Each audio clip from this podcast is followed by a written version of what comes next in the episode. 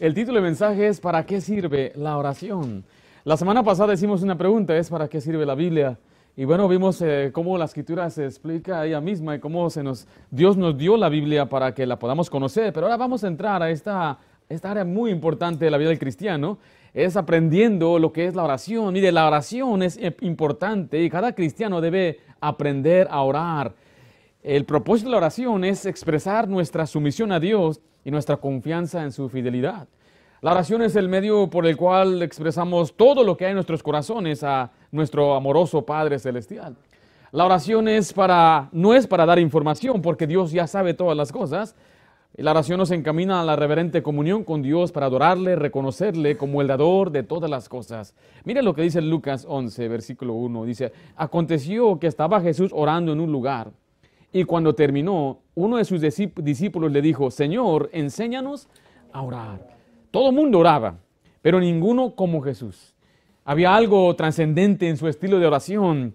Era real, su comunión y su dependencia de Dios era notable. Quiero que me acompañe a Lucas capítulo 5, versículo 16. Lo que dice la Biblia acerca de la vida de oración de Jesús. Jesús, siendo Dios mismo, era un hombre de oración. Y es un ejemplo para nosotros a seguir. Dice la idea en Lucas 5, 16 de esta manera.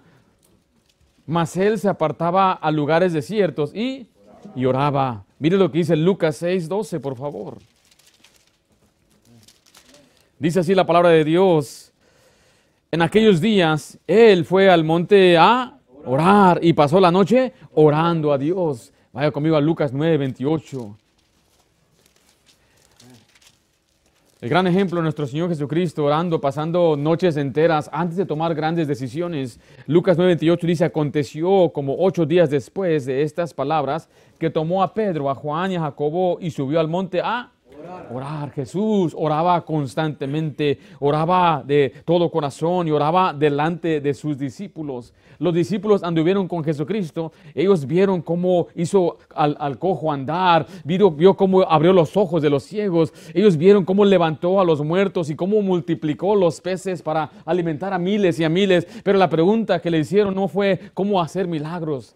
No le dijeron, ¿cómo podemos nosotros ser, eh, eh, ser oradores como tú? No le preguntaron, ¿cómo es que nosotros podemos levantar a los, a los enfermos? Él, ellos preguntaron, Señor, enséñanos a orar. Y el Señor aquí les enseña a orar. Vamos a aprender por qué es importante orar y para qué sirve la oración. Mire lo que dice de nuevo ahí Lucas 11.1, por favor.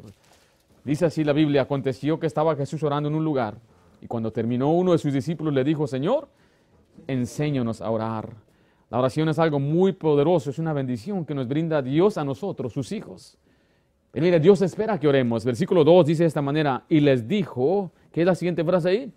Cuando oréis. Dios supone, Dios quiere que usted ore. Dice, bueno, cuando ores, si es que oras. Si no la pregunta, ¿usted ora? Usted ora, si ora, entonces cuando ore hay una manera correcta de orar, hay una, una forma correcta de dirigirse a Dios. O sea, hay cosas que debe decir o hay cosas que usted debe aprender cómo decirlas. A veces le pido a una de mis hijas, ¿puedes orar? ¿Qué digo? No saben qué decir. Por eso dice ahí en Lucas 11:12, y les dijo, cuando oréis, ¿qué es la siguiente palabra? Decid. O sea, tenemos que aprender qué decir también. Es importante orar. Usted ora, muy bien, sabe qué decir. La oración no es algo que nos resulta como natural, debemos aprender a hacerla. Y el Espíritu Santo mismo nos enseña a orar. Mire Romanos 8:26, por favor. Vaya a Romanos 8:26. O sea, el Espíritu Santo nos enseña, recuerde todo por su palabra. La palabra de Dios es la enseñanza del Espíritu Santo. Y la Biblia registra más de 400 oraciones en la Biblia. Entonces usted puede aprender a, orar, a leer las oraciones en la Biblia. Dice Romanos 8:26, y de igual manera el Espíritu nos ayuda a nuestra debilidad. Pues que hemos de pedir como conviene, no lo sabemos, pero el Espíritu mismo intercede por nosotros con gemidos indecibles. Es importante reconocer que el Espíritu Santo intercede de nuestra parte cuando usted y yo no sabemos qué decir o cómo expresarnos. Es como una madre ve a su hija, a su hijo bebé pequeño y aunque no le hablen o que no le diga palabras, la madre puede captar lo que el niño quiere o lo que siente. Y el Señor, conociendo nuestros corazones, en muchos casos usted no tiene realmente que decir nada. Simplemente va a la presencia de Dios y, usted puede hasta estar simplemente derramando lágrimas, llorando, y Dios sabe lo que usted necesita. Vaya a Lucas 18.1. Quiero decirle también que la oración es una necesidad, no es un lujo, no es algo que, que lo hace si lo necesita. Todos necesitamos orar. Absolutamente cada persona debe aprender a orar. Dice Lucas 18.1 de esta manera. ¿Estamos ahí? También le refirió Jesús una parábola sobre, mire, la necesidad de orar siempre y no desmayar. O sea que es una cosa indispensable. Usted no puede vivir esta vida sin oración. Y usted dice, bueno, pastor, hasta este punto, bueno, yo no he necesitado la oración. ¿En serio? Yo creo que todos nosotros podemos ver algún área en nuestra vida donde hay necesidad. Quizás algunos dicen, bueno, yo no tengo necesidad económica, pero tenemos necesidad de salud, o tenemos necesidad emocional, o necesidad familiar. Todos tenemos alguna necesidad, todos tenemos necesidad para orar. Y miren, no espere a orar hasta que vengan los problemas. No espere a orar por sus hijos cuando ya andan rebeldes. Mejor ore por ellos ahora. Todos debemos orar. No hay nadie aquí que diga, yo no necesito orar. Ahora regresa a Lucas 11, debemos lo que es el patrón de una oración. Ahora, nosotros no aceptamos esta frase como la oración de Jesús del Padre Nuestro. Así no se llama esta oración. Simplemente es un modelo que Cristo dio. Porque hay quienes han confundido, piensan que el Padre Nuestro es simplemente una oración que se repite. Y el Señor mismo nos enseñó a no usar vanas repeticiones. Vanas repeticiones, repetir frases y pensar que Dios nos va a escuchar porque las repetimos una y otra vez, lo mismo. Gracias a Dios, el Señor nos abre su, ah, su, su trono para poder expresar de una forma muy específica y muy directa. No tiene que dar una repetición nada más de unas frases. Usted puede orar al Señor. Por ejemplo, el Islam tiene, tienen sus cinco veces al día que tienen que orar. Pero yo pensaba que ellos oraban como nosotros oramos, que hablamos con el Padre. Ellos no hablan con el Padre, simplemente ellos están, ellos están ah, ah, repitiendo oraciones, están repitiendo lo mismo cada esas cinco horas. Y como a veces usted ve también gente que tiene un rosario con unas bolitas están repitiendo oraciones y los islámicos hacen lo mismo, tienen un rosario también. Nosotros no tenemos eso, dicen, nosotros tenemos ah, acceso al Padre para orar y decirle exactamente lo que necesitamos. Mira lo que dice Lucas 11, versículo 2 en adelante. Y les dijo, cuando oréis, decid, Padre nuestro que estás en los cielos, santificado sea tu nombre, venga tu reino, hágase tu voluntad, como en el cielo, así también en la tierra. El pan nuestro de cada día, dánoslo hoy. Y perdona nuestros pecados, porque también nosotros perdonamos a todos los que nos deben. Y no nos metas en tentación, mas líbranos del mal. Entonces vemos aquí lo que es un patrón simplemente de lo que es la oración que el del creyente. El creyente debe aprender a orar de una manera, ah, yo creo, podemos llamarla sistemática, como el Señor nos ha enseñado. Vamos a aprender qué significa cada una de estas partes en este día. Así que vamos en primer lugar, ¿qué, qué es la oración o para qué sirve la oración? En primer lugar, Hermano Hilario me ayuda, creo que el propio no está funcionando aquí. Es, orar es acordarse del Padre. Orar es acordarse del Padre. Vea versículo 2 una vez más, por favor, que dice de esta manera. Y les dijo, cuando oréis, decid, ¿cómo? Padre nuestro que estás en los cielos. En primer lugar, vemos aquí el principio de nuestra relación con Dios. Este es un principio importante de nuestra relación con Dios, porque dice Padre nuestro. La primera lección sobre la oración es enfatizar que Dios es nuestro Padre y nuestra atención debe centrarse en ir delante de nuestro Padre. No te dice nuestro Padre. Acompáñame a Romanos 8:15, por favor. La palabra nuestro, utilizada aquí por Jesús, apunta al hecho de que Dios es el Padre de los creyentes. ¿Usted ha creído en Jesucristo? Entonces la Biblia dice que somos hijos de Dios. Y usted va al Padre, usted va a orar a Dios como un hijo va al Padre. Romanos 8:15 dice, pues no habéis recibido el espíritu de esclavitud para estar otra vez en temor, sino que habéis recibido el espíritu de adopción por el cual clamamos, Abba Padre. Se dice que esa es una expresión de una ternura de un hijo hacia un papá. Tenemos el espíritu de Cristo, entonces Él es nuestro Padre. Primera de Juan 3:1, vaya ya por favor. Cuando usted ore entonces, dice el Señor, dirija su oración a quién? Hacia el Padre. Nuestra oración no se dirige hacia Jesús, no se dirige al Espíritu Santo, se dirige al Padre. Oramos en el Espíritu y puede usted dirigir, puede orar a Jesús, puede hablar con Él, pero estamos hablando del patrón que el Señor dio. En 1 de Juan 3, 1 dice de esta manera, estamos ahí. Mirad cuál amor nos ha dado el Padre para que seamos llamados hijos de Dios. Por esto el mundo no nos conoce porque no le conoció a Él. Amados, ahora somos hijos de Dios y aún no se ha manifestado lo que hemos de ser.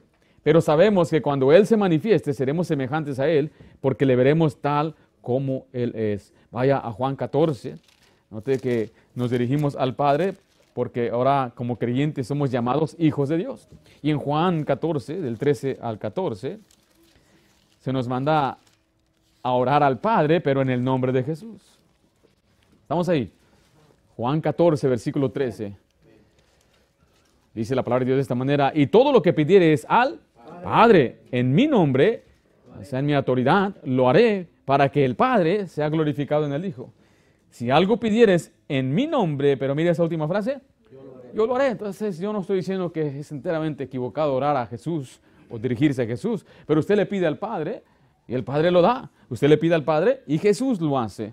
¿Por qué? Porque Jesús también es, eh, eh, tiene que ver en la comunión con, con, nosotros, sus creyentes. Le voy a leer lo que dice 1 de Corintios 1.9. Dice, fiel es Dios por el cual fuisteis llamados a la comunión con su Hijo Jesucristo nuestro Señor. O sea que la oración es, para, es tener comunión con el Padre y tener comunión con Jesús. Pero no solamente dice, vemos el principio de nuestra relación con Dios, vemos también el principio de nuestra fe en Dios principio de nuestra fe en Dios. Vaya Hebreos 11.6. ¿Me lo puede poner, hermano Lario, los puntos? Los tiene que poner usted, hermano. ¿Quién está allá? José, hermano José, por favor. Hebreos 11.6. Vaya allá, Hebreos 11.6, por favor. En primer lugar, vimos el principio de nuestra relación con Dios, donde dice Padre nuestro. Pero note que dice que estás en los cielos. Ese es el principio de nuestra fe en Dios, porque ¿dónde está nuestro Padre? Si, yo, si, si le pregunta, por ejemplo, eh, Jorge, ¿dónde está tu papá? Y usted puede, ahí está, ya lo miré. Y le digo yo, hermano Leonardo, ¿dónde está su papá? Y ahí, ya, ah, Mexican, ahí está su papá. Pero dije, ¿dónde está tu Padre Celestial? ¿O lo has visto? Entonces es un asunto asunto de fe. Hebreos 11:6 dice, pero sin fe es imposible agradar a Dios, porque es necesario que el que se acerca a Dios crea que le hay y que es galardonador de los que le buscan. Aquí es donde se le hace a, mucha gente difícil entonces orar y dirigir su oración a una persona o una esencia, Dios mismo que nunca ha visto. ¿Cómo le hacemos entonces? Tiene que estar consciente que Dios siempre está presente. Requiere fe. Orar, que cuando usted habla, y se burlan los incrédulos, le estás hablando allá al hombre invisible en el cielo. No, la verdad es que esa es la muestra de nuestra fe, es que hay fe, tenemos fe, que Dios existe y Dios escucha. Se requiere fe cuando usted ore al Padre, porque el Señor le va a escuchar. Había un señor que batallaba con este asunto y cómo le hago para orar. Y, le dieron, le dieron una, sugerencia eh, un poco infantil, pero él pudo comprender. Pusieron dos sillas, mira, siéntate aquí, tú pretendes que Dios está ahí. Y ahí así es como él oraba y así duró años y años orando con una silla a su lado.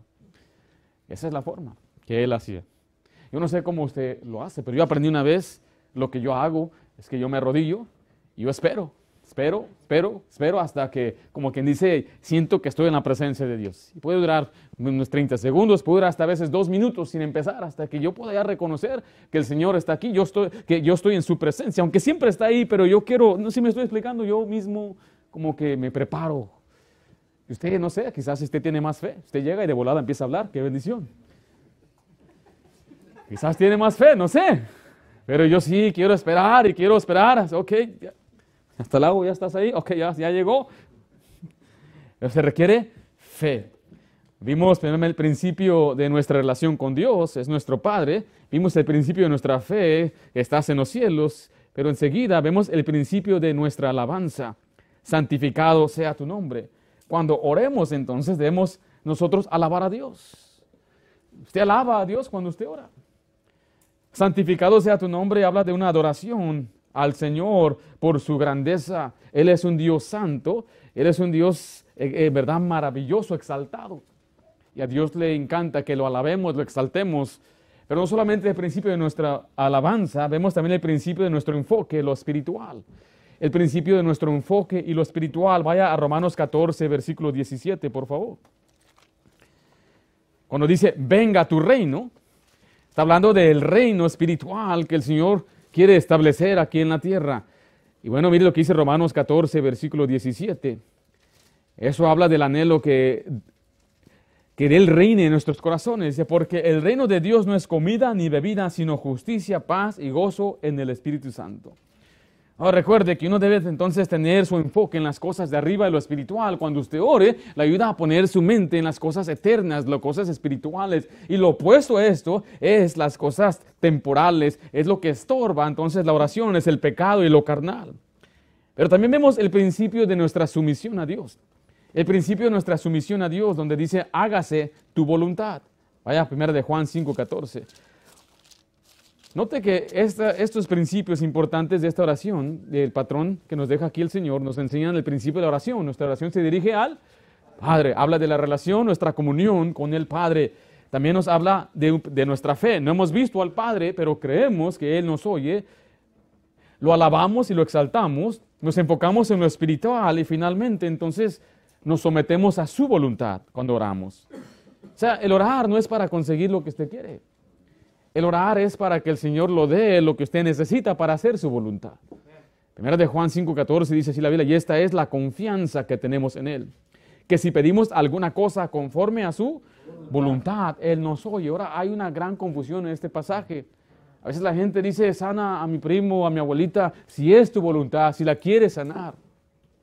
En otras palabras, estamos pidiéndole a Dios y le estamos diciendo, quizás tú no quieres que se sane, pero si quieres que se sane, pues te pedimos que se sane.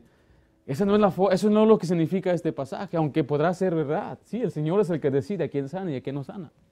Pero este pasaje lo que está diciendo es que debemos, cuando vamos a orar, le debemos pedir cosas que sean conforme a su voluntad. O sea, cosas que vayan de acuerdo a su palabra, de acuerdo a lo que Él nos ha enseñado, de acuerdo a sus principios. Yo no puedo pedirle a Dios algo que vaya en contra de su palabra. Yo no le puedo pedir a Dios algo eh, que me va a causar daño a mí tampoco. Yo no le puedo pedir a Dios, por ejemplo, que le diga, Señor, es que ese, ese hermano, ¿cómo me cae? Mátalo, Señor. Yo no puedo pedir eso. No está, eso está, no está en la voluntad de Dios. ¿Sí me estoy explicando? Entonces yo tengo que pedirle a Dios algo que necesito para hacer su voluntad. ¿Puedo pedirle un auto nuevo? Sí. Pero también recuerde, tenemos que pedir no para nuestros propios deleites, si usted necesita un auto, un ejemplo de un auto, trabajo, usted pida al Señor y usted dígale, Señor, es para tu voluntad. Yo quiero hacer tu voluntad, yo necesito ese trabajo, tú sabes lo que yo necesito. Pero si usted le pide algo que va contrario, necesito este Ferrari. ¿Quién necesita un Ferrari, hermanos? Aquí. Yo no creo que haya nada malo en tener carros eh, bonitos, ¿verdad? Pero un Ferrari, come on.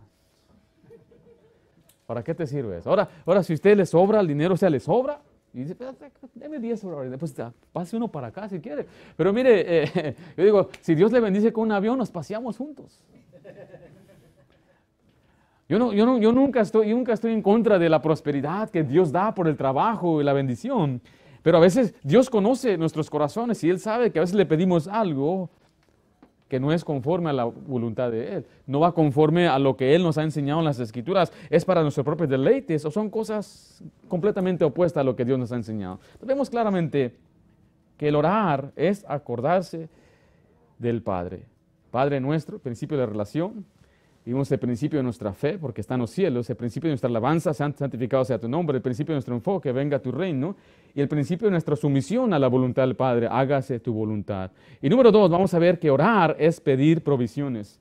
Orar es pedir provisiones. Ahora sí vaya a Lucas 11.3.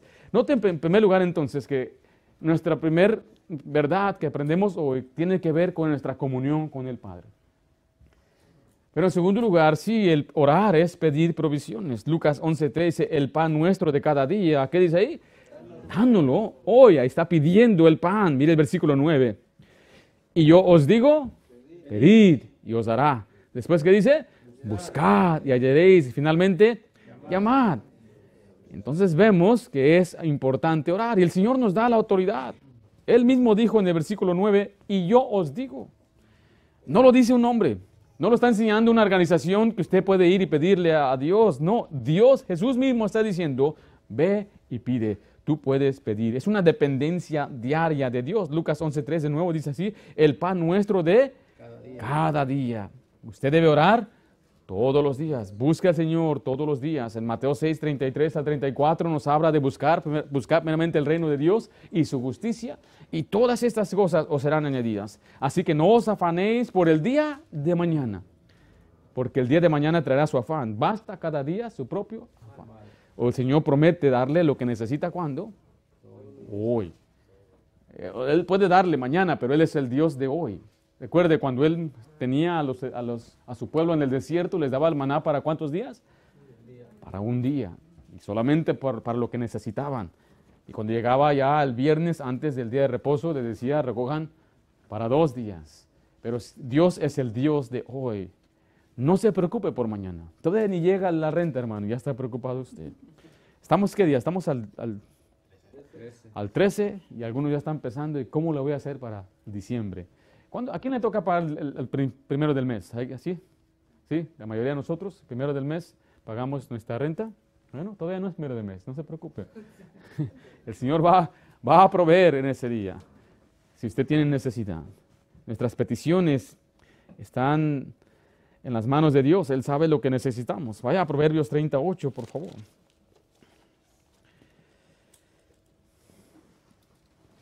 El Señor no tiene en mente el plan de mañana, sino el de hoy.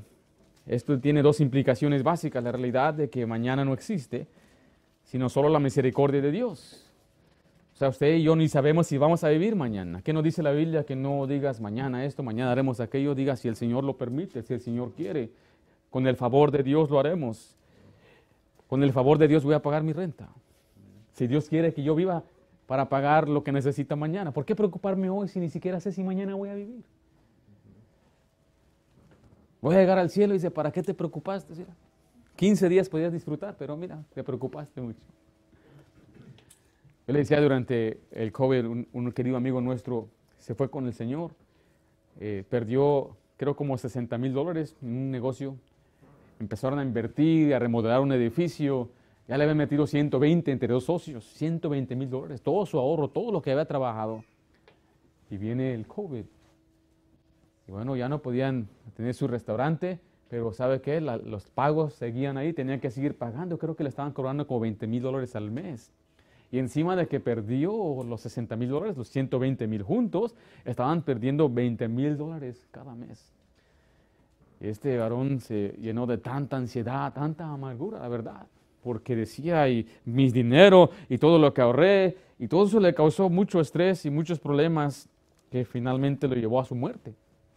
Ahora usted puede verlo a este varón ya en la presencia de Dios, gozándose de todas las maravillas del cielo, en los brazos del Salvador. Pero yo imagino que él diría ahora, ¿y por qué me preocupé? ¿Qué, qué no vale más la vida que el alimento, que, la vestimenta, que no vale más la vida que nuestras posesiones. Entonces hay que darle gracias a Dios. Y Él va a proveer, y si no provee, dígale, bueno Señor, yo ya me encomendé en tus manos y pues no llegó, y no llegó.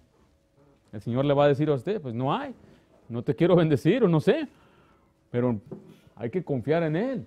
Cuando Dios le dé la respuesta, Proverbios 13:8 dice, vanidad y palabra mentirosa aparte de mí, no me des pobreza ni riqueza, manténme del pan necesario. O sea que los creyentes deben aprender a no buscar lo material simplemente por acumular. Porque aquí hay una advertencia, dice el, que escribe esto, dice, si yo me hago rico o si tengo mucho dinero, me voy a olvidar de ti. Y si soy pobre, me voy a quejar, voy a blasfemar contra ti. Entonces es mejor quedarnos middle class, ¿eh? clase media. La verdad es que nosotros, nadie aquí, según nos dice, Obama decía que media clase es de 250 mil para arriba. Entonces, ¿quién aquí? Yo creo que la nadie. Suma pobreza, hermano. Somos, somos, somos pocos los que son dueños de casa aquí. Qué bendición, que Dios le bendiga. Al Señor le ha bendecido. Pero no es el caso de todos. Entonces, si no es el caso de todos, tenemos que aprender a estar contentos. Ahora mire, regresa a Lucas 11.9, donde vemos que se nos invita a orar. Se nos invita a orar. Dice de nuevo Lucas 11.9, y yo os digo, ¿qué dice? Pedid, y se os dará. Y después dice, buscad y hallaréis. Después dice, llamad. Pedid, buscad, llamad. Pedid, buscad, llamad. sí es verdad, se nos ordena orar. Le voy a leer algunos pasajes en la Biblia. Dice, y todo lo que pidieres en oración, creyendo, lo recibiréis. Salmo 34 dice, busqué a Jehová y él me oyó y me libró de todos mis temores. Verde Juan 3:22, y cualquiera cosa que pidiéramos la recibiremos de él, porque guardamos sus mandamientos y hacemos las cosas que son agradables delante de él. Vaya a Mateo 6:8, por favor, donde la Biblia nos enseña que Dios sabe lo que necesitamos. Recuerde, ¿cuál es nuestra relación? ¿Cómo es nuestra relación con Dios? Él es nuestro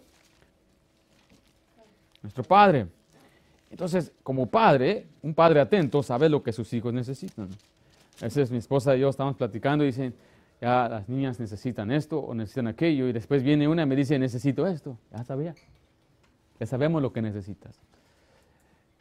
¿Le ha tocado a usted, padre, que su hijo le pide algo que necesita?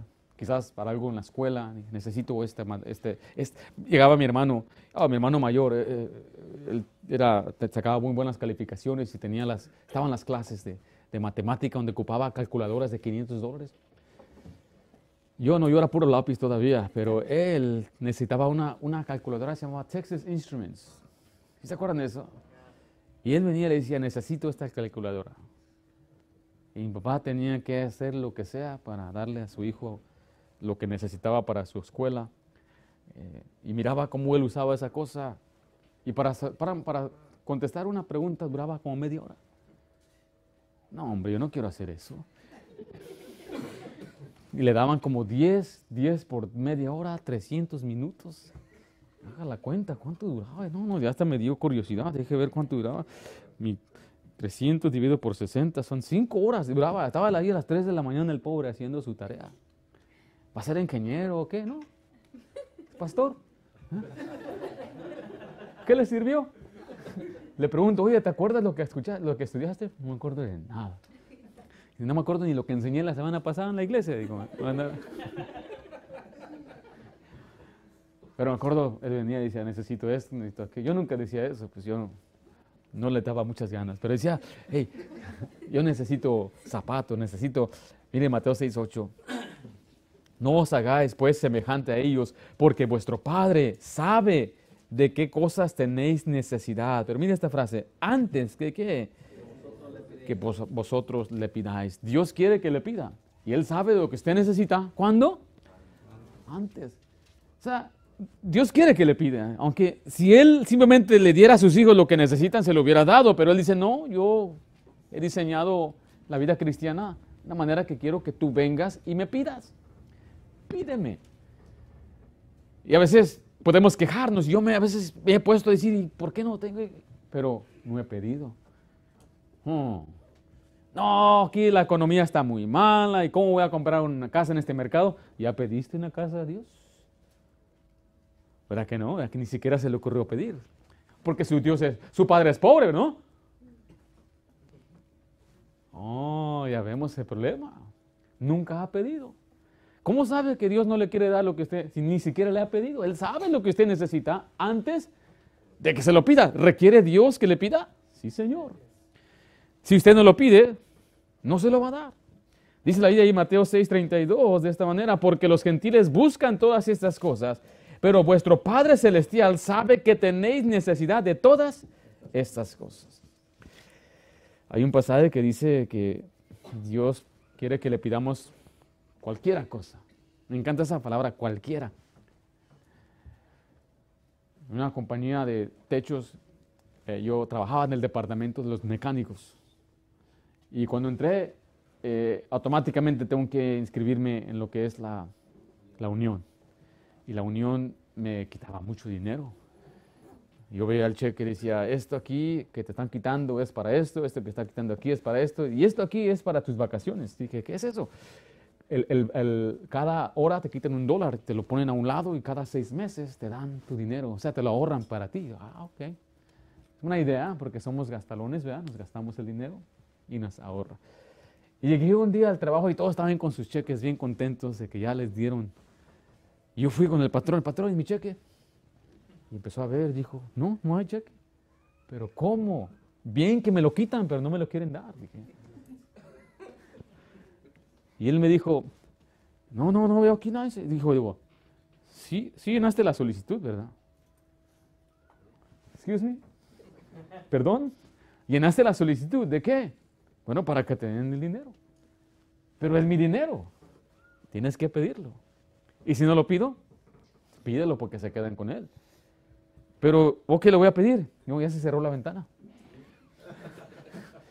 Entonces, ¿qué voy a hacer? Bueno, como es tu primera vez, vamos a ver si para los otros seis meses te lo dan. Y ya llegando los otros seis meses, yo llené cinco solicitudes exactas, hermano, pues me pierde una. No voy a ver que esto me pase otra vez. Pero qué gracioso es que es tu dinero, te pertenece a ti, pero si no lo solicitas, ¿cuántas bendiciones se va a usted cuenta llegando al cielo que el Señor le quiere dar porque nunca las pidió? Como aquel hombre, ¿no? Que llegó y, mira hijo, este, bienvenido a la gloria, le dice, aquí está tu área. Y dije, ¿y es todo esto qué es? Está detrás de una vitrina. Todas las bendiciones que nunca pediste. Hijo, le miró pacas de dinero, mira más carros, una casa hermosa. Híjole, nunca lo pedí. Si hubiera pedido, y era un soltero, miró una mujer guapa. ¿Y quién es ella? La esposa que nunca pediste. Ah, Señor. ¿No tenéis? Que no pedís. El Señor quiere que pida. Él dice, yo sé lo que necesitas, solamente ven. Ahora recuerde, la clave es necesitas. Hay cosas que no necesitamos. Le vuelvo a decir, no, yo no creo que nada malo que se, se compre un auto bonito y lujoso y del año, pero funciona igual que, eh, que un Hyundai. ¿Sí o no? ¿Sí me explico? Entonces el Señor primeramente promete darnos lo que necesitamos. Pues usted como padre, yo como padre, tengo a mis hijas y tengo una, una, entrada y tengo mis límites de qué les puedo dar y comprar. ¿Qué se supone usted que le voy a comprar primero a mis hijas? Lo que ellas quieren, los juguetes, los dulces o lo que ellas necesitan, lo esencial. Entonces yo como padre voy a ocuparme, voy a preocuparme en sustentarlas, en darle primero lo que ellas necesitan. Y de ahí, bueno, ya vamos a ver, ah, podemos comprarle lo que ellas quieren. Y así es nuestro Padre. Él nos ha prometido darnos lo que necesitamos. En otras palabras, si usted no tiene un, digamos, un sueño, un carro de sus sueños, una casa de sus sueños, no lo tengo. Pero tiene lo que necesita. Tiene alimento, tiene sustento, tiene abrigo. Si no tiene estas cosas, entonces ahí está, el problema ya sí está usted que no está orando a Dios para que Dios le dé. Yo sí creo que sí, sí, pastor, me hace falta pan. Dice, no, le hace falta orar más para que Dios le dé lo que usted necesita. Porque mire, se nos invita a orar, pero también se nos motiva a orar. Se nos da una motivación a orar. Regresa Lucas 11:10. Vimos ahí, pedid, buscad, llamad. El Señor quiere que oremos, se nos manda orar. Pero note que dice ahí, dice, recibe, haya y se le abrirá. Es la motivación. Si usted pide, usted recibe. Si usted busca, usted haya. Si usted llama, se le va a abrir. Vaya a Juan 16, 24, por favor. El uso de la voz pasiva y futura se, eh, eh, se, os dará, es una manera retórica. Se os dará, enfatiza que está afirmando la veracidad absoluta, diciendo, no hay duda, tú pide y esto va a suceder. Eh, tú busca y vas a hallar, tú llama y se te va a abrir. Pero la pregunta, ¿usted cree esto? Son promesas de Dios que requieren fe. Mire Juan 16, 24. Hasta ahora nada habéis pedido en mi nombre. Pedid y recibiréis para que vuestro gozo sea cumplido. Nuestro gozo será cumplido, será abundante, porque cuando usted pide, usted recibe. Si no pide, no recibes. Papá dice que tenía un tío, se llamaba Rogelio, tío, y que en aquel tiempo eh, no tenían para comer y él se iba y se compraba unas conchas con una soda. Y empezaba a comer y sus sus primos se le quedaban mirando nada más cómo él se devoraba esa conchita. Ya cuando terminaba, ¿qué, qué traen? Mi, primo, era su tío, perdón, mi tío, ¿por qué no nos dio? Pues porque no piden. Entonces la próxima vez que estaban comiendo su panecito, vienen, tío, tío, danos, váyanse aquí por pediches. El Señor nos promete que si usted pide, que usted va a recibir. Pida. El que no pide, no recibe. A veces el gobierno dice, ven, pide, y la gente cree, y va, se forma, va temprano, llena todas las formas, consigue todos los documentos, ahí no llega tarde. Allí, ahí sí tiene ID, ¿verdad? y ahí le dan, porque usted tiene que pedir y solicitar, y el que solicita se le da. ¿Qué no podemos tener más fe en nuestro Dios? El que busca, haya. La palabra buscar es hacer diligencias para hallar o encontrar alguna cosa. ¿Y qué es el resultado? Es que va a encontrar lo que estaba buscando. Por ejemplo, yo trabajé en ventas, eh, eh, eh, varios trabajos y muchos trabajos era buscar clientes. Y el que andaba allá diligentemente buscando clientes siempre hallaba, siempre regresaba con algo. Pero había otros que no, otros que se la pasaban nada más, ojalá me llamen a mí. eso no va a pasar si usted trabaja. Las ventas es un trabajo donde usted puede ganar muy buen dinero, pero se requiere mucho trabajo para andar llamando y llamando. Tienes que llamar como a mil personas para que, para que ganes algo. Pero hermano Juan me compartió ¿no? que usted estaba entrenando a algunos que llamaban a 10 personas cuando él llamaba a mil. Entonces esas personas se desaniman, no se puede, no es que no hallaste, no fuiste a buscar suficiente. Los que iban a buscar el oro, ellos escarbaban y escarbaban y escarbaban hasta que hallaban y no se daban por vencidos. Y el Señor quiere que, e, eso nos habla entonces de seguir persistentes en oraciones, buscar, buscar, buscar hasta que hallemos. Después dice, el que llama, se le abrirá. Vaya a Salmo 3, 4, por favor. Note que usted puede pedir y se le puede dar, pero si no hay a quien pedir, entonces tiene que ir a buscar. Y tiene que buscar y buscar, y si no hay quien, quien a, dónde buscar, tiene que llamar. Para que, pero la pregunta dice, la respuesta es, se le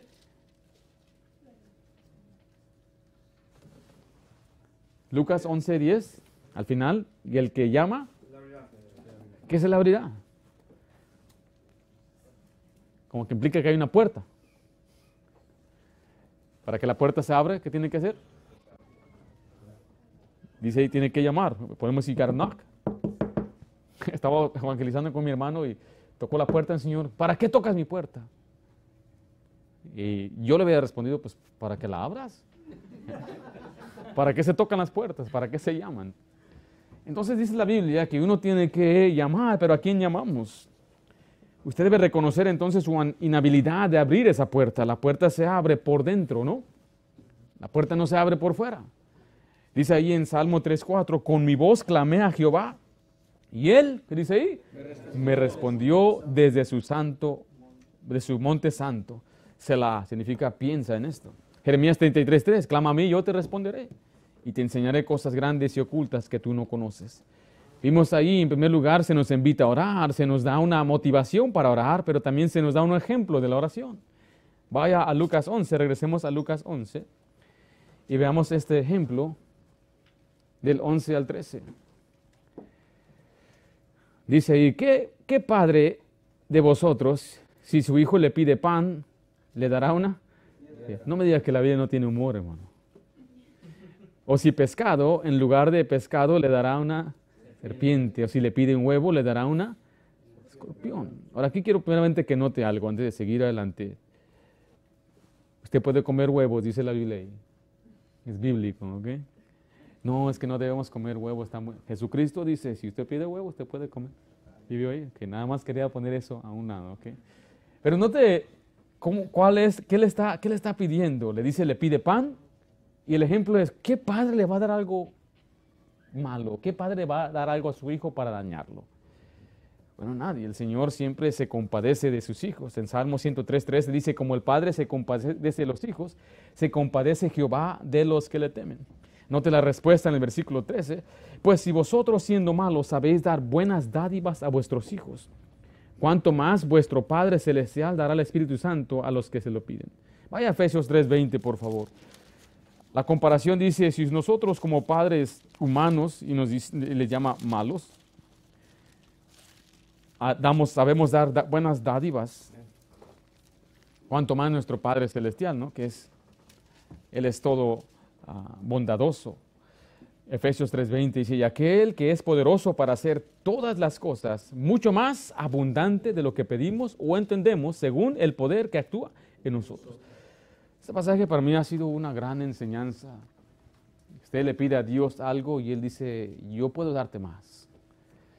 Señor, yo tengo necesidad de un aumento, mi presupuesto es de esta forma, necesito que me des más. Y usted le pide al Señor, por ejemplo, unos 5 mil dólares más al año y Él dice, yo te puedo dar más, te puedo dar 10.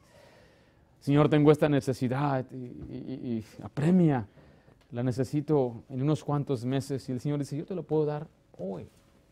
Él nos da mucho más de lo que pedimos, nos da abundantemente de lo que entendemos. Entonces, recuerde, usted está hablando con un Dios poderoso, un Dios bueno, un Dios que le motiva a orar, un Dios que es su Padre poderoso. Vimos en primer lugar entonces que orar es acordarse del Padre y aprendimos varios principios en cuanto al modelo de la oración. Vimos que orar es pedir provisiones. Número tres, orar es pedir perdón. Lucas 11:4, mire lo que dice la Biblia, por favor. Cuando usted ore, entonces usted puede adorar al Padre, agradecer al Padre, debe pedirle por lo que necesita, pero también debe confesar su pecado. Dice el versículo 4, y perdónanos nuestros pecados, porque también nosotros perdonamos a todos los que nos deben. En Salmo 25:11 le voy a leer lo que dice, por amor de tu nombre, Jehová, perdónanos también, perdonarás también mi pecado que es grande. Cuando usted vaya a orar, aprenda a confesar su pecado.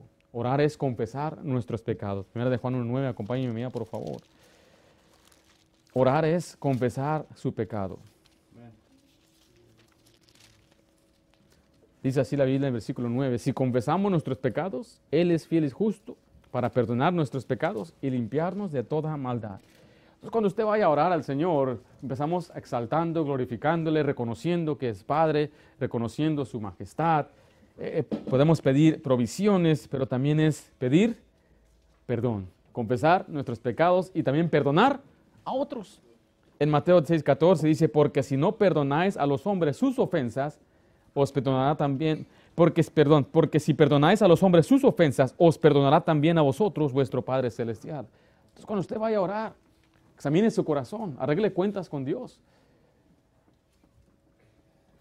Y usted eh, Mira, mantenga cuentas cortas con Dios, dijo, dijo alguien.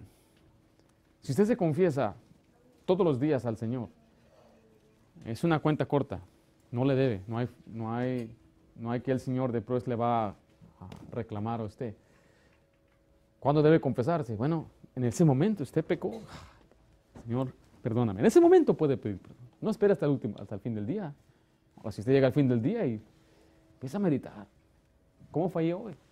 ¿Qué actitudes tuve el día de hoy? ¿Qué palabras dije que no hubiera, que no hubiera decir? ¿Cómo traté a mi esposa? ¿Cómo yo, me, yo hablando de mí, cómo traté de una manera incorrecta a mis hijas? ¿Cómo, fue mi actitud cuando escuché una petición de oración? Ah, no me importó. Entonces, todas esas cosas yo tengo que reconocerlas y confesarlas. Pero recuerde, si pasan días y días y días, cuando usted confiesa sus pecados, Él es fiel y justo para perdonar y Dios extiende su misericordia, es que no le paga conforme a su pecado. Entonces siempre pídale a Dios misericordia, pero también aprenda a perdonar a otros. Si usted no perdona a otros, entonces usted se la va ver con el Señor. Es importante que cuando vaya a orar, usted perdone, pídele perdón a Dios y perdone a otros. Orar es acordarse del Padre, orar es pedir provisiones, orar es pedir perdón. Número cuatro, orar es pedir protección. Mire Lucas 11.4. Dice, y perdona nuestros pecados porque también nosotros perdonamos a todos los que nos deben y no nos metas en tentación, más líbranos de él. Mal. Mal. Eh, esto es reconocer nuestra fragilidad humana.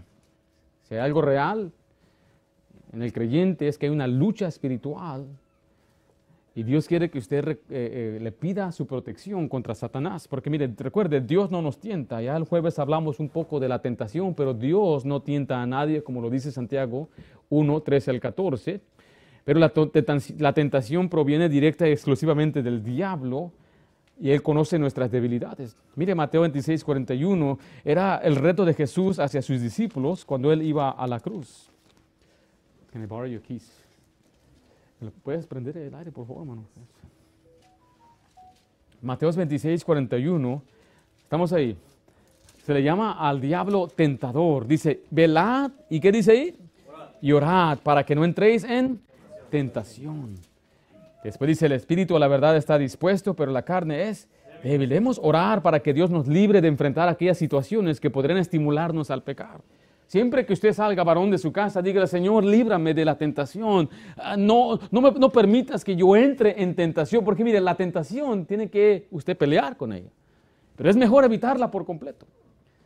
Si yo evito la tentación, entonces no tengo que luchar con la tentación. Y en un final Dios siempre da la salida. Por ejemplo, si yo sé que tengo que pasar por este camino y en este camino hay tentación, bueno, yo voy a esquivar ese camino, voy a ir por otro camino. Eso es lo primero que usted debe hacer en cuanto a la tentación.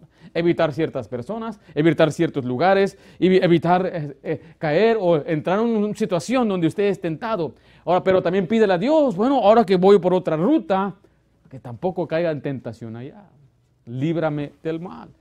Porque recuerde, ¿quién le da permiso a Dios para que nos, para que nos tiente el diablo? Perdón, ¿quién le da permiso al diablo para que nos tiente? Dios. Entonces usted pídele a Dios que nos libre del diablo. Ahora yo no sé si podemos decir, amarra al diablo. A veces la gente dice eso, Señor, amarra al diablo y esto y aquello. Y hay gente que dice, pero el diablo ni siquiera está aquí, aquí están sus demonios. Bueno, cuando hablamos del diablo, estamos hablando de toda su organización, que implica la voluntad del diablo, que está siendo operada por esos demonios. Entonces usted puede pedirle al Señor, amarra a esos demonios, hazlos a un lado, que no, me, que no me estén tentando. Por eso Pedro nos exhorta a velar en oración. Debemos velar en oración. Primera de Pedro 4, 7. ¿Quién se durmió durante la tentación? Pedro. ¿Y cayó en tentación? Sí, Señor. Ah, ¿Reprobó la prueba? Sí, fracasó. El Señor le dijo, ora para que no caigas en. ¿Pero qué hizo Pedro? durmió. Pero ahora Pedro nos está exhortando a nosotros aquí. Estamos ahí. Más el fin de todas las cosas se acerca. Sed pues sobrios y...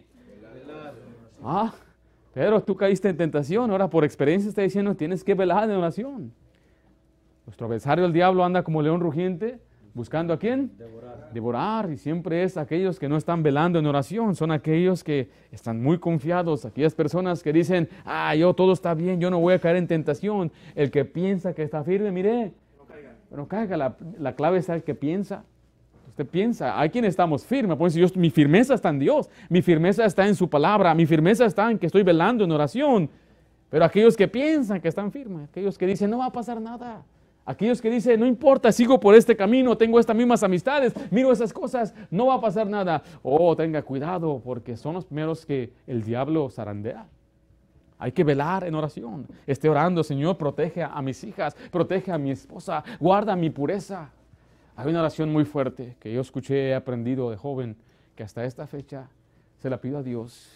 Yo no quiero ser desleal a mi esposa ni serle infiel. Y una de mis oraciones es, Señor, mejor mátame antes de que yo llegue a ese punto. Imagínense nada más la vergüenza que puede venir a la familia, al hogar, a la iglesia local, ahora oh, como pastor.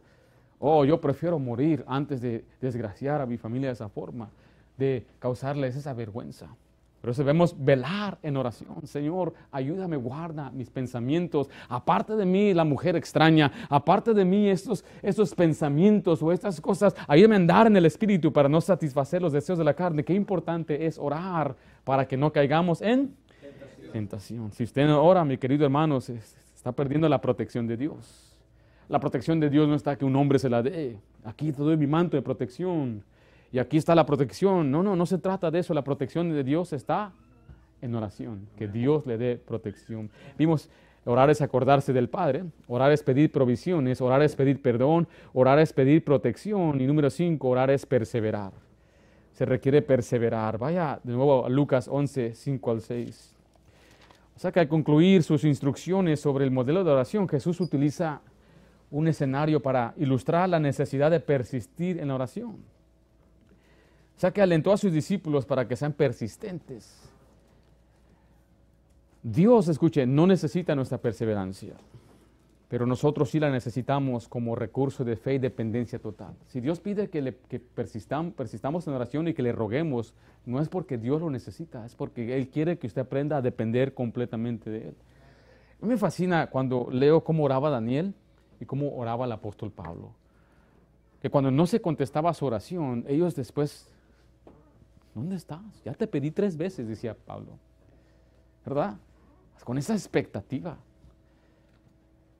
Y nosotros hemos pedido a veces por una cosa muchas veces, semanas y meses, a veces hasta años.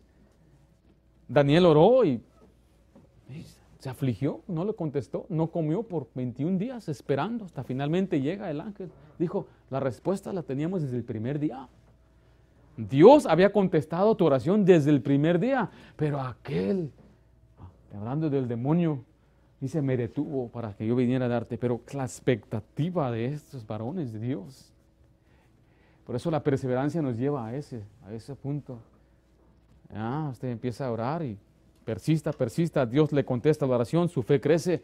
La próxima vez que va, sigue persistiendo, pero sé, como su fe ya ha crecido, quizás no tiene que persistir tanto. Que llegue un punto usted que diga, voy a pedir por eso. Y el Señor le contesta así. Yo a veces leo y digo, ¿será verdad?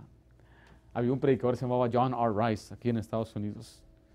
Y él decía, tenía un libro que se llamaba, se llama uh, Prayer is Asking. Pedir, orar es pedir. Así se llama su libro. Si usted quiere buscarlo, se lo recomiendo. Uh, puede buscar su mensaje en, en, en línea. Y él decía ahí que él pidió a Dios un auto y al siguiente día alguien le está dando las llaves de un auto nuevo. Y él, y él hace esta pregunta, ¿no, ¿no te pasa eso a ti? Dije, no, todo, a, mí, a mí no me ha pasado todavía. Sí, ¿a poco así te pasa? Sí. Y mire, algo que yo tuve que buscar y comprobar fue que él fue a un lugar en Texas en los años 50, por ahí. Había una sequía, no había llovido por meses. Dice que mucha gente se había ido de los pueblos a las ciudades las ventanas estaban con tablas por todas partes y había ah, vacas muertas por porque no había llovido. Y llegó este varón y oraron por lluvia. Los periódicos, pastor fanático, cree que él puede hacer que Dios haga llover. Se cree el profeta moderno, mucha burla. Está hablando de un pastor bautista que predicaba la salvación por fe y por gracia, alguien que enseña la Biblia. Él enseñaba verso por verso, tenía mucho enseñanza bíblica, pero esa es la parte, digo, yo digo, poco. Oraron, oraron, dice, ocho horas después cayó la primera gota. Pero ¿cómo podrá ser cierto? Es una coincidencia. Me dijo una vez un hombre, bueno, ¿cuántas coincidencias tienes? Pues, si no crees que es por la oración, es por coincidencia, te la doy. Pero ¿cuántas coincidencias tienes? No muchas tampoco. Ni oraciones contestadas, ni coincidencias, ni nada solamente quejas, solamente uh, críticas. El Señor quiere que usted persevere y persevere y no se dé por vencido y muchas veces quizás debe mantenerse de rodillas y pasar una noche entera. No solamente la noche, al día siguiente estar rogándole al Señor. Usted ve a aquellos hombres se afligían, se tiraban al piso y estaban ahí lamentando que el Señor le contestara y le contestara le digo, el Señor Jesucristo pasaba noches enteras en oración. Una ocasión fue obviamente al desierto, que era un milagro, 40 días y 40 noches. Pero Jesús le dijo a los discípulos, ¿no puedes pelar conmigo una hora? Una hora. ¿Cuánto tiempo oráis? Ah, Señor, gracias por este día. Señor, tuvo buen día. Gracias, Señor. Estamos. Oh, qué bueno, ya me hice en la oración. Vamos a dormir. Así es como oramos. Ahí nos arrodillamos.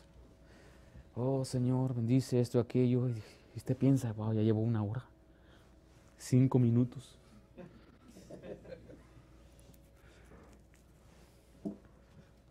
¿Cuánto tiempo pasamos orando?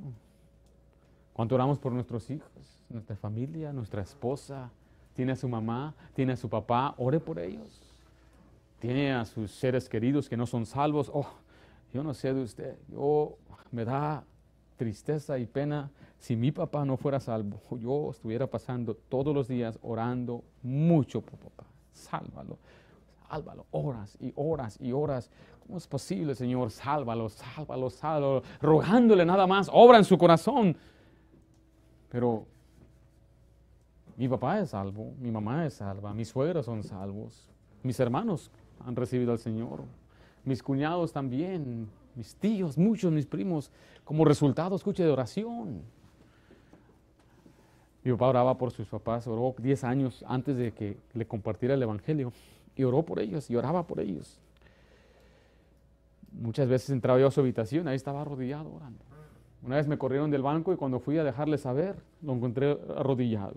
Ah, tuve que sentarme y esperar que terminara. No, me puse a orar también con él. Y fuimos con mi abuelo. mi abuelo le hizo una pregunta, oye, ¿y por qué tu, tu tía dice que es cristiana? ¿Por qué ella, a pesar de tener cáncer, ella estaba alegre? Nosotros íbamos todos tristes, ah, pobrecita Rosa, tiene cáncer, pero ella, Dios les bendiga, bien contenta, más contenta que nosotros. Salíamos animados. Jorge, explícanos, le decía. Cuando mi papá sacó su Biblia, yo salí de la cocina. Yo no quise ver, no quise ver a mis abuelos rechazar al Señor. Oh, si usted conociera, mis abuelos son aquellos que crecieron amargados con la religión, enojados por cosas que vieron los pueblitos. Esa gente entonces rechaza al Señor y considera todo lo que es cristiano como hipócrita, ¿no? Entonces yo dije, no, no van a escuchar, no van a querer.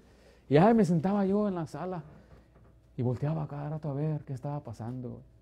Miraba que mi papá volteaba la Biblia y mis abuelos atentos, nunca los... Mi abuelo solamente estaba atento cuando miraba el fútbol. Ahí se estaba, mira, con sus semillas y mirando el fútbol. Semillas y fútbol. Pero para otra cosa, no ponía atención mi abuelo. No iba a la iglesia, no le interesaba, pero ahí estaba, hasta se quitó el sombrero. ¡Wow! Y cuando después eh, mi papá les explica, creen en el Señor Jesucristo, sí. Quisieran recibir al Señor, sí. Me acuerdo cómo oró con ellos. Y al siguiente domingo invitaron a mi papá que predicara. Ni siquiera era pastor, era simplemente un hermano en la iglesia, pero él tomó la oportunidad de predicar en la iglesia del pueblo, donde seis viejitas se reunían cada semana. Ese día se llenó de hombres y mujeres y vinieron mis abuelos. No lo pude creer. Cuando entraron dije, a ver si no se, no se cae el templo, porque eran, eran tremendos mis abuelos. Le digo, tremendos como usted no se imagina. Mi abuela, tremenda. Eh, habla unas palabras muy fuertes. Pero ¿cuál era la clave? Para oró. Oraron por ellos. Oraron. No se dé vencido, siga orando. Siga orando por su papá, siga orando por su pariente, siga orando por su hermana, su hermano, siga orando, no deje de orar. Se dice que había un hombre que oró por tres personas toda su vida. La primera persona fue salva dentro de cinco años. La segunda persona fue salva 25 años después. Y la tercera no fue salva en su vida, sino que en su funeral fue salva. Pero dice, fue una vida entera de oración. Hay que orar, ore, persevere en oración. Note en Lucas 11, del 5 al 6, vemos una necesidad urgente. Se nos da un ejemplo de una necesidad urgente. Les dijo también, ¿quién de vosotros que tiene un amigo va a él a medianoche y le dice, amigo, préstame tres panes, porque un amigo mío ha venido a mí de viaje y no tengo que ponerle delante? Esta es una ilustración hogareña de unos amigos y sus familias. Y el amigo viene a medianoche ¿Quién quisiera que le toquen la puerta a medianoche? Yo no abro. Pero ahí está. No, Rafael, soy yo. Es me, bro. Estoy mandando el, texto en WhatsApp. Bro, come on. Ya mira las flechitas, están verdes, ya las leíste, bro. Y estoy tocando ahí, Mauricio, Mauricio. Ah, ¿Qué pasó? ¿Qué quieres? Mire el versículo 6. Un amigo ha venido a mí de viaje y no tengo que ponerle. Mire la respuesta amistosa y amigable en el versículo 7. Y aquel respondiendo desde adentro, ni siquiera le abrió la puerta, le dice, no me molestes, la puerta ya está cerrada, mis niños están conmigo en cama, no puedo levantarme y dártelos. Y se os digo que aunque no se levante a dárselos por ser su amigo, sin embargo, por su importunidad se levantará y le dará todo lo que va a seguir ahí.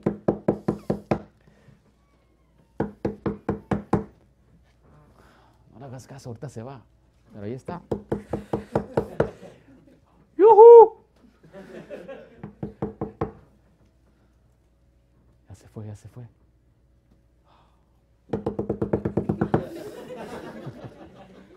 Y sigue. Se va a levantar porque lo va a importunar, oh, lo va a enfadar hasta la esposa. Ya dáselo, hombre. No molestando. Se levanta y ¿qué hace? Se lo da. Note que ese, ejemplo, ¿quién lo está dando?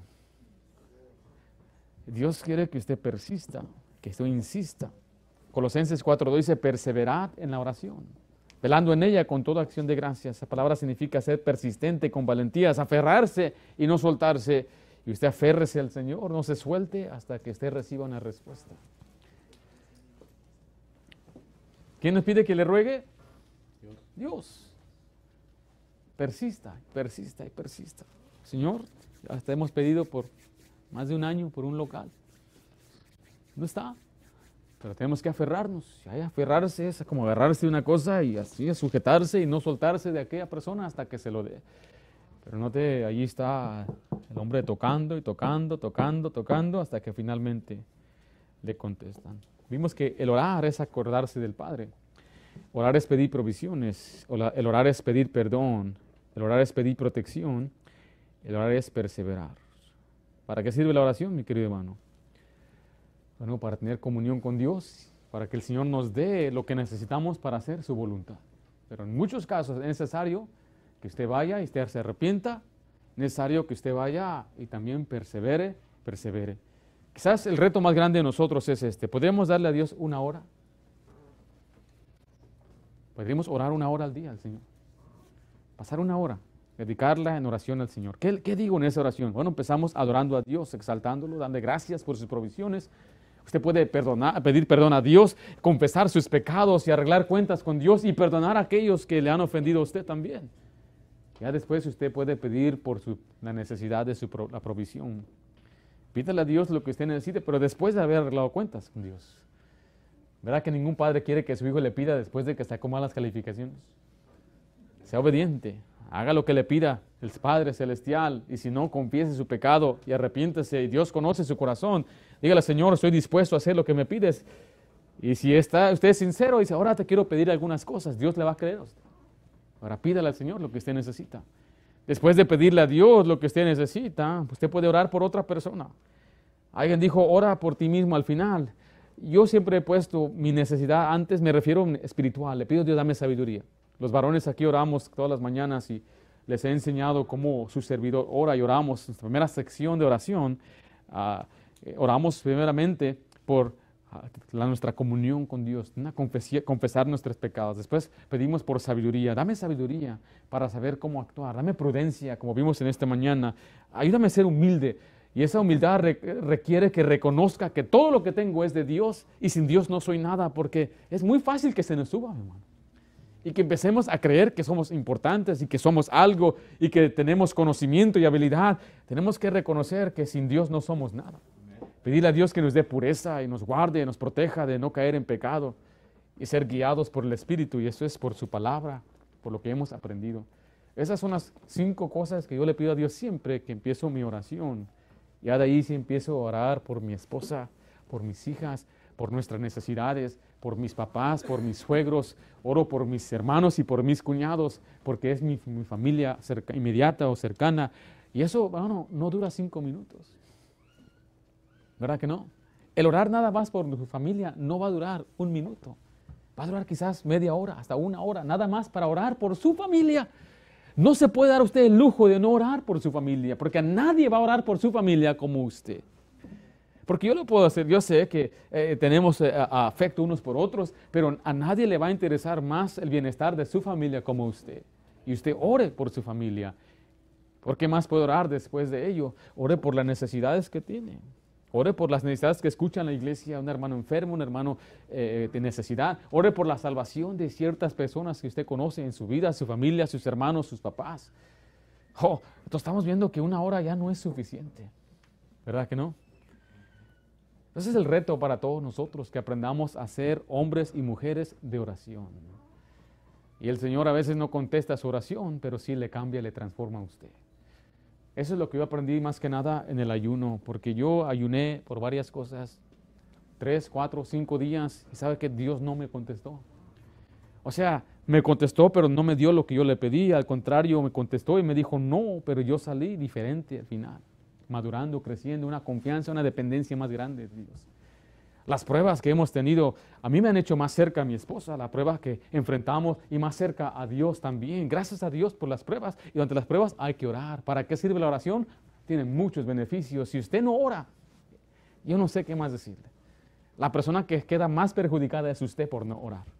Porque los que oramos, seguimos orando, seguiremos marchando hacia adelante. Y no es mi deseo que usted se quede atrás y que usted tenga, que usted carezca de ciertas cosas. Usted debe tener un gozo completo, como dice el Señor, gozo completo, abundante, que no es que no, no es que no le falte nada, pero a pesar de que tenga necesidad la oración, le ayuda a estar contento y satisfecho. ¿Qué tan importante es orar? ¿Qué dice? Algunos de nosotros tenemos que tomar el reto de orar una noche entera. Y al día siguiente levantarse el trabajo y hacer todo como que si no pasó en oración la noche. Y eso requiere disciplina, requiere en verdad un corazón determinado. Y hay algunos otros que tenemos que ayunar. Porque dice la Biblia, Jesucristo dijo, este género no sale si no es por ayuno y oración. Ahora podemos debatir qué significa este género, pero claramente hay cosas que requiere que ayunemos. El ayuno no es algo mecánico. Yo no creo que todos los martes vamos a ayunar. Yo no creo, en la Biblia no vemos eso. Los que hacían eso eran los fariseos. Cada, yo ayuno dos veces por semana, ¿se acuerda aquel fariseo? El ayuno debe ser en verdad dirigido por Dios a una necesidad específica. Cuando usted en verdad tiene tanto dolor que ni dormir puede o tanto, tanta aflicción que ni comer quiere, entonces es tiempo de ayunar. Quizás es tiempo de ayunar por sus papás para que sean salvos, ayunar para que Dios nos dé lo que necesitamos. ¿Qué les parece si hacemos un ayuno corporal para que el Señor nos bendiga como iglesia y nos dirija? Esdras proclamó un ayuno corporal donde dijo, vamos a ayunar para que la mano de Dios esté sobre nosotros y nos lleve con bien. Le dijo Esdras al rey, no necesitamos tu ayuda, nuestro Dios nos va a ayudar. Y cuando ya van saliendo, dice, ahora necesitamos ayuda y se pusieron a orar y ayunar. ¿Para qué sirve la oración? Para mucho. ¿Ora usted? Le digo una cosa también, si usted en vez de criticar a una persona, mejor ore por ella. El orar hace más que hablar con la persona y criticar a la persona. Pero es necesario orar. Vamos a orar. Padre Santo, gracias damos porque nos enseñas a orar, nos enseñas lo que debemos o podemos decir. Gracias por tu palabra. Gracias Señor, porque en Cristo, Señor, somos sacerdotes y podemos acudir al trono de la gracia. Gracias Padre, porque eres un Dios personal, que podemos clamar y el que podemos derramar nuestro corazón. Y Señor, estamos agradecidos por tu amor y porque sí, Señor, tu palabra nos hace ver y sentimos tu amor y tu presencia. Gracias, mi Dios, por todas las peticiones que has contestado. Hablando las cosas que nos has dado cuando lo pedimos y también cuando no nos las diste. Sabemos que es en tu perfecta voluntad siempre darnos a nosotros lo que es mejor. Y te damos gracias por las pruebas. Gracias, Padre, por los tiempos difíciles. Damos gracias por la oración que nos ha sustentado, nos ha ayudado a seguir adelante. Señor, ayúdanos a poner este, en práctica la oración de una manera más en serio. Quizás algunos nosotros tenemos que tener la disciplina para orar, tomar el reto, Señor, de orar una hora al día. No es algo mecánico que queremos hacer, es de corazón, pero se requiere en verdad que nos esforcemos, Señor. Señor, bendícenos, te lo suplico en nombre de Jesús, que hagas una obra en medio de nosotros y a través de nosotros. Todo esto yo te lo pido, como tu palabra lo dice, en el nombre de Jesús. Amén.